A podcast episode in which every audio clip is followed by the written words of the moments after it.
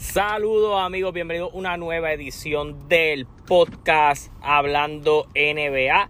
Mi nombre es Carlos Toro, como siempre los invito a que no solo estén pendientes de este podcast, que vamos a estar subiendo contenido eh, diario. Hoy no hay juegos de NBA, así que es el momento adecuado para yo hablar a profundidad de la serie de las series de segunda ronda. Ayer fue como un overview del futuro de Ayuta y todo lo demás. Y yo sé que tal vez los títulos se pueden parecer, pero es un contenido diferente.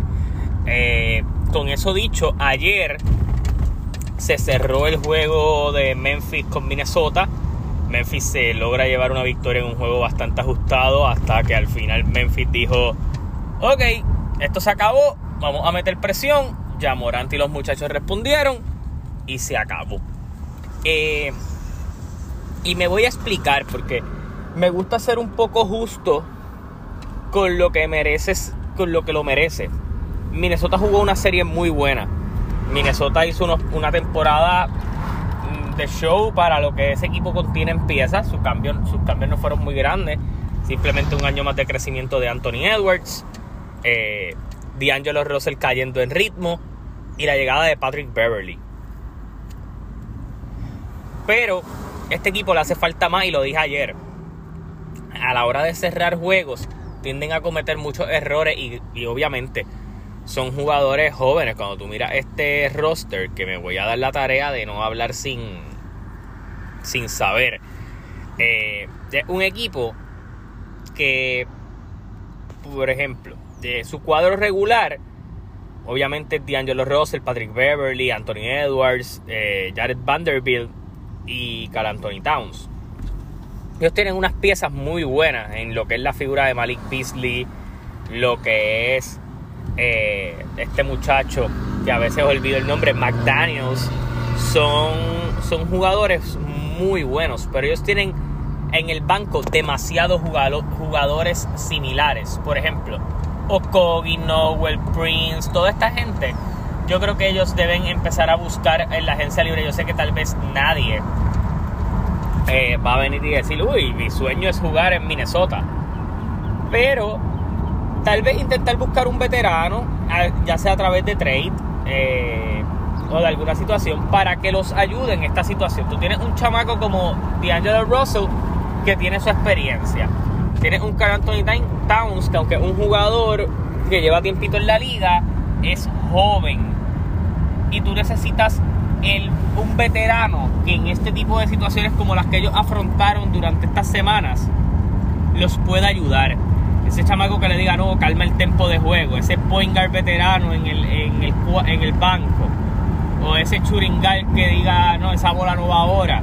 Y ellos tienen a Patrick Beverly. Es cuestión de buscar otro jugador que pueda hacer eso. Porque yo creo que esto fue una serie que no solo Memphis supo cerrar en todos los juegos y, para ser un equipo joven tienen toda esa madurez de poder decir, ok, estamos abajo, vamos a apretar.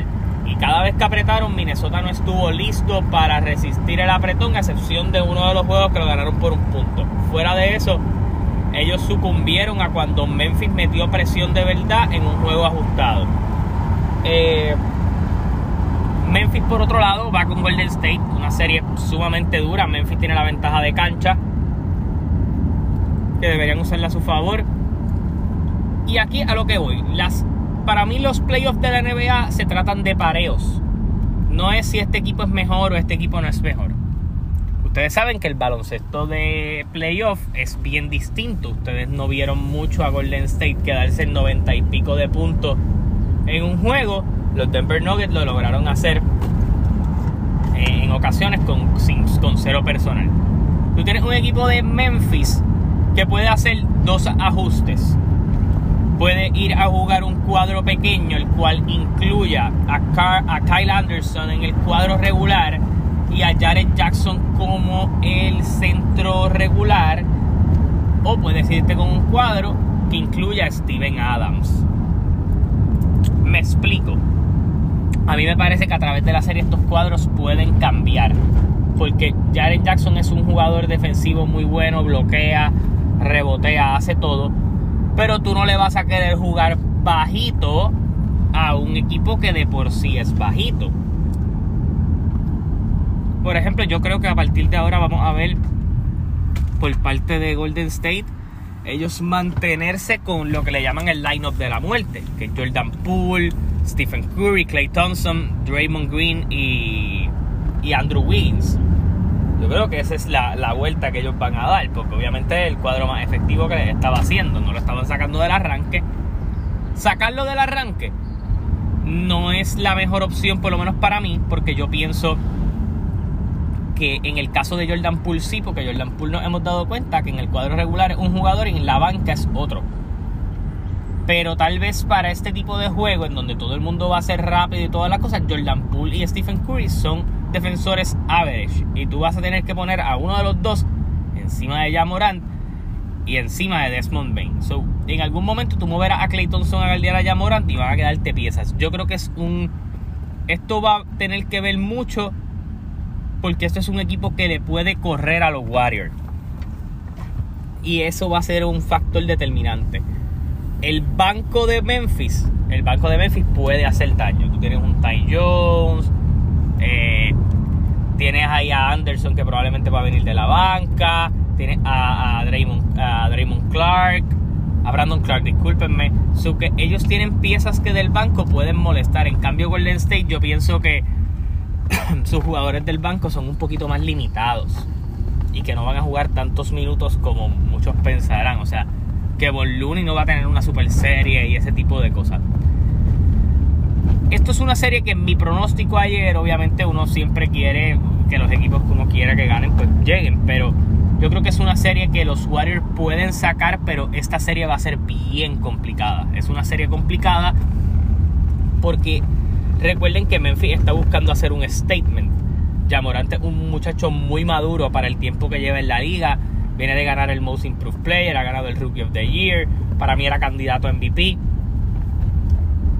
A mi entender, el rookie del año, el, coach del año lo está dirigiendo, que sabe hacer ajustes, que sabe cuándo acomodar, y cuándo no acomodar. Obviamente Steve Kerr es un gran coach. Eh, hay que ver, obviamente, para mí, en esta serie, o Jordan Poole o Clay Thompson tienen que ser clave, tienen que ser consistentes. Porque recuerden también que estos muchachos, tanto Draymond, Curry, Clay, todos han tenido problemas de lesiones durante el año.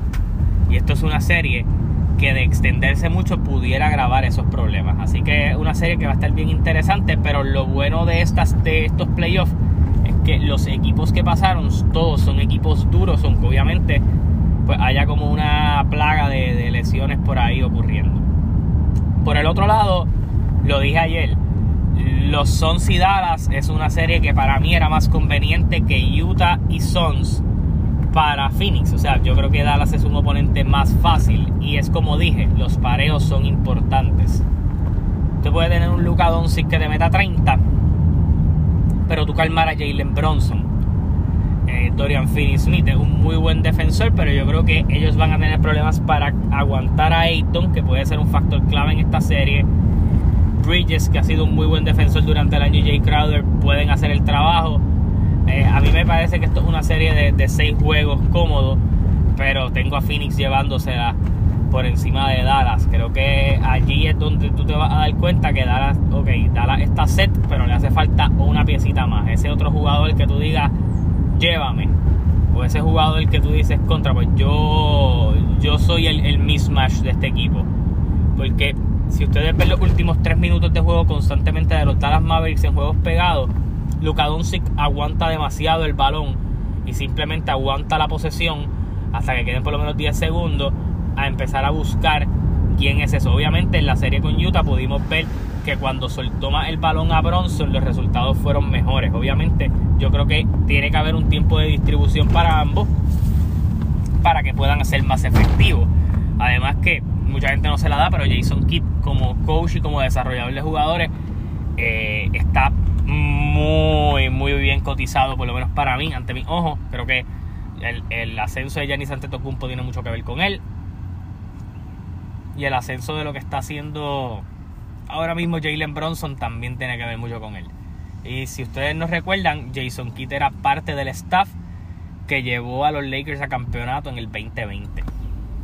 Así que Jason Kidd está probando esto es una serie que va a ser interesante entre coach porque Monty Williams también es un, coach muy bueno que ha sabido hacer los ajustes eh, cuando ha necesitado hacer ajustes en cualquier serie. Obviamente con los Pelicans pues lo único que pudimos ver que a mí me pareció que fue un poquito negligente de su parte porque yo creo que al final él dijo pues yo confío en el talento de mis muchachos fue que no, no hizo este ajuste de venir y ok voy a mover esto voy a cambiar esto voy a poner a jugar más a este para sacar eh, ventaja o victoria así que ahí es donde yo creo que tal vez con Dallas lo va a tener que hacer un poquito más pero eh, yo creo que es casi inminente que Golden State y Phoenix terminen siendo las finales de conferencia del lado oeste. Yéndome por el este, ambas series son muy duras, pero eh, voy a primero ir con Miami y Filadelfia. Yo creo que como dicen, las circunstancias están para que Miami llegue a finales de conferencia. Eh, Joel Embiid fuera, yo voy a ser bien franco, a mí me encanta James Harden, pero no confío en James Harden en que pueda liderar un equipo a playoff eh, con este personal, o sea, y contra Miami, que creo que Miami tiene todos los recursos.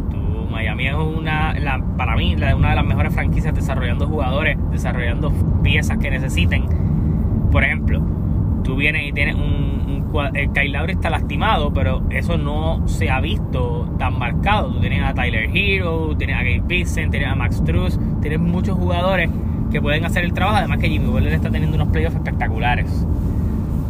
Cuando tú vas con Filadelfia, gente con la que obviamente Jimmy Butler tiene bad blood, vamos a ver una gran serie de Jimmy Butler, pero por el lado de allá vas a tener que exigirle más esfuerzo a Maxi, vas a tener que exigirle más esfuerzo a Tobias Harris, vas a tener que exigirle más esfuerzo a, James Harden, que como uno dice, no es que esté jugando malo, porque te está promediando 18 y 9. En cualquier otro jugador eso es sumamente aceptable.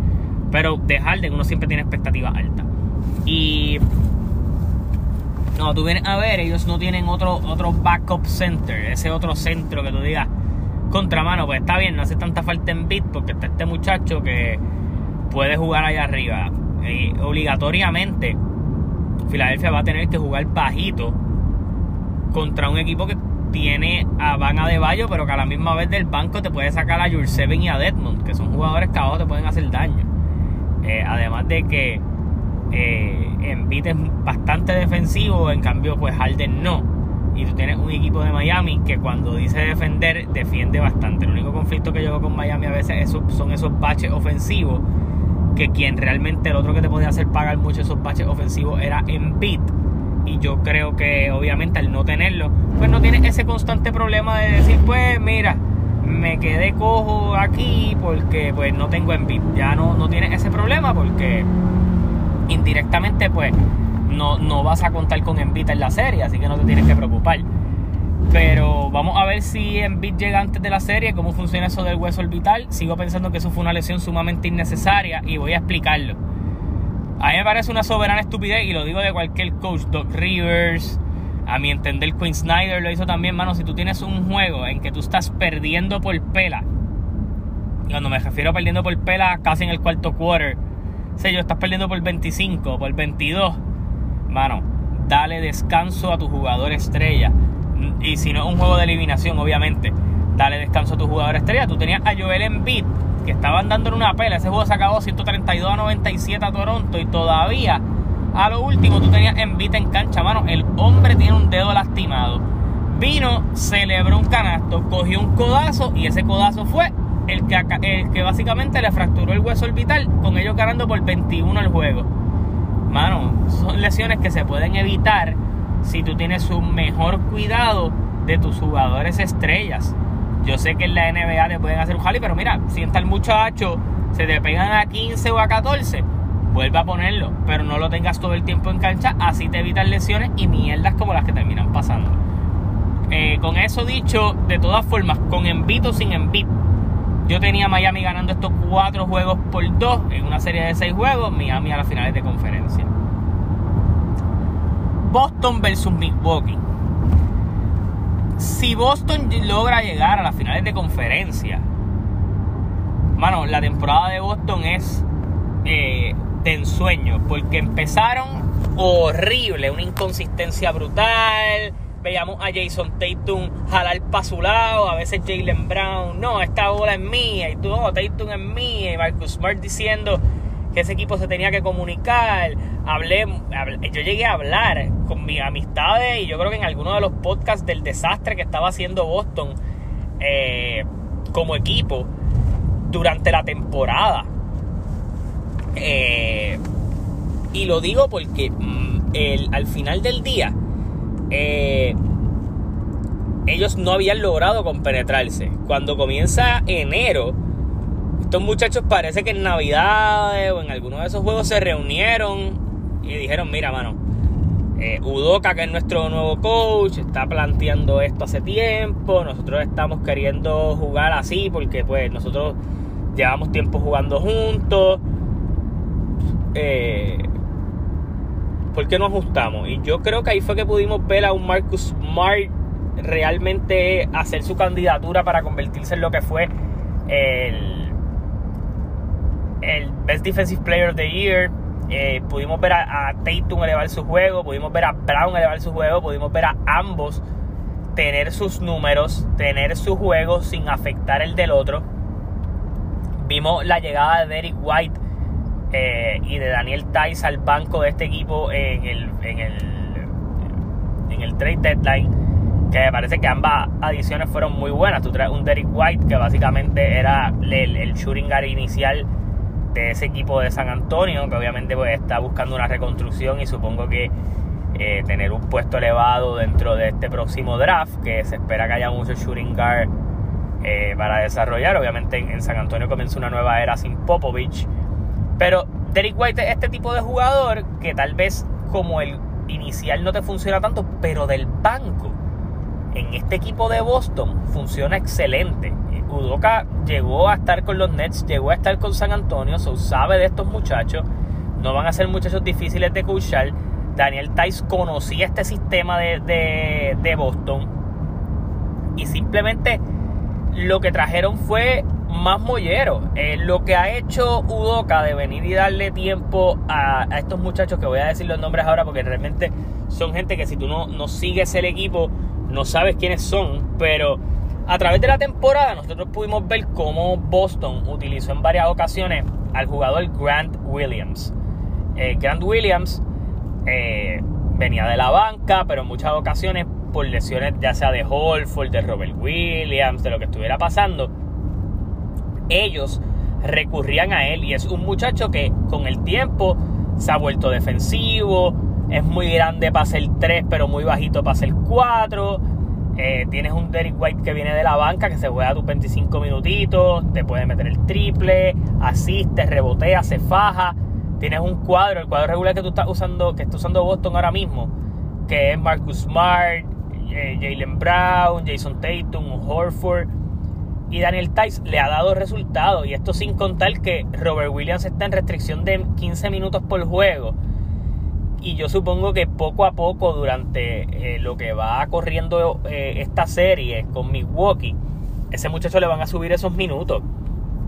Y eso es algo bien positivo porque vas a tener a un Daniel Tice que va a volver a moverse a la segunda unidad y te va a traer esa energía del banco. Él defiende, rebotea, molesta, te sabe leer las líneas de pase, que eso es algo que he visto mucho de este equipo. Este equipo, todo el mundo está pendiente hacia dónde va a correr el balón. Este no es un equipo gigante, pero es un equipo de tamaño promedio molestoso.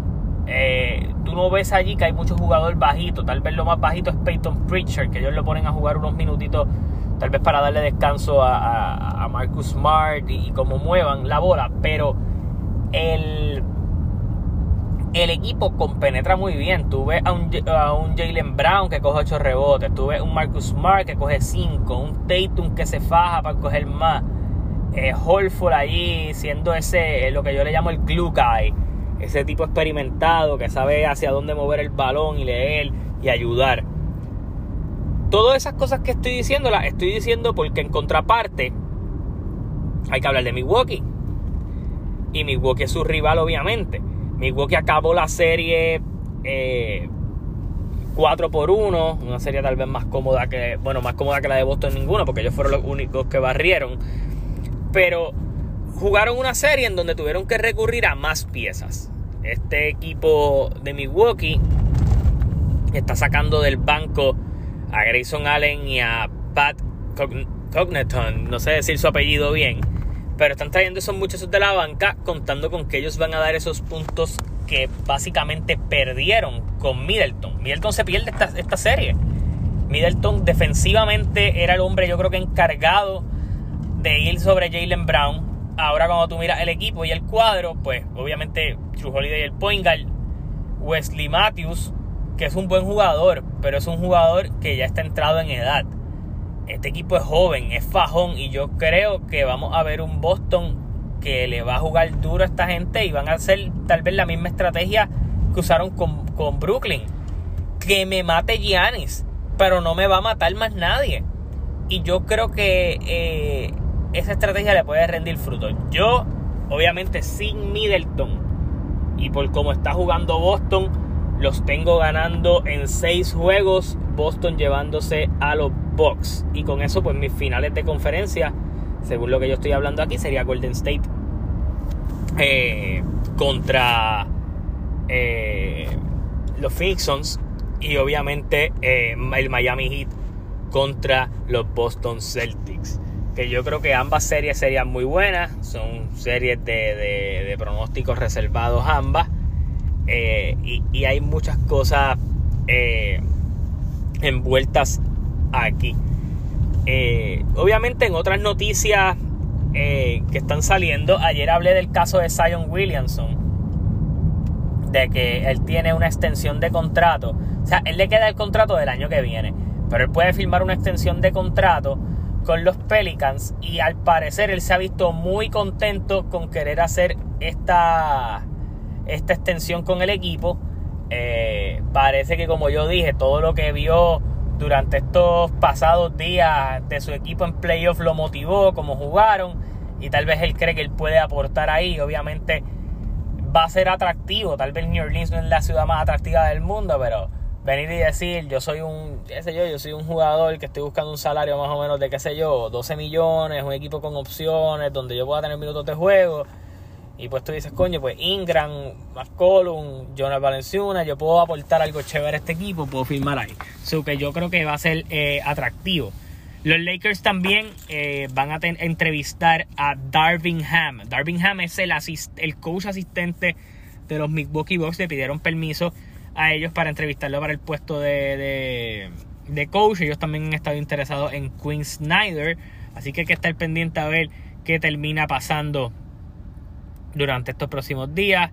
Eh, así que está, está bien interesante la situación. También están hablando de los Bulls, que también fue uno de los equipos eliminados, eh, donde básicamente eh, ellos tienen un problema de lesiones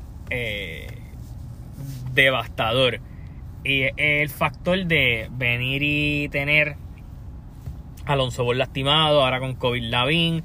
La, Lavín va para, agencia libre, así que eh, Billy Donovan ha dicho que hay que bajarle un poquito a la efusividad con los Bulls. Yo creo que los Bulls sí tienen buenas piezas, pero falta mucho trabajo por hacer y yo, yo creo que estoy un poquito de acuerdo con Billy Donovan con eso. Tal vez ellos no van a ser contenders ahora, pero son un equipo que le falta desarrollo.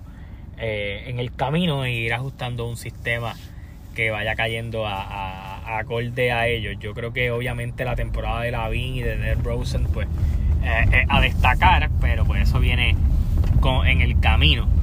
Toronto también es alguien que se prepara para tal vez buscar unas piezas interesantes en el draft. Este draft se espera que sea de muy buenas piezas, de muy buenos jugadores y no todo tiene que ser jugadores superestrellas, pero muchos jugadores que puedan aceptar el rol.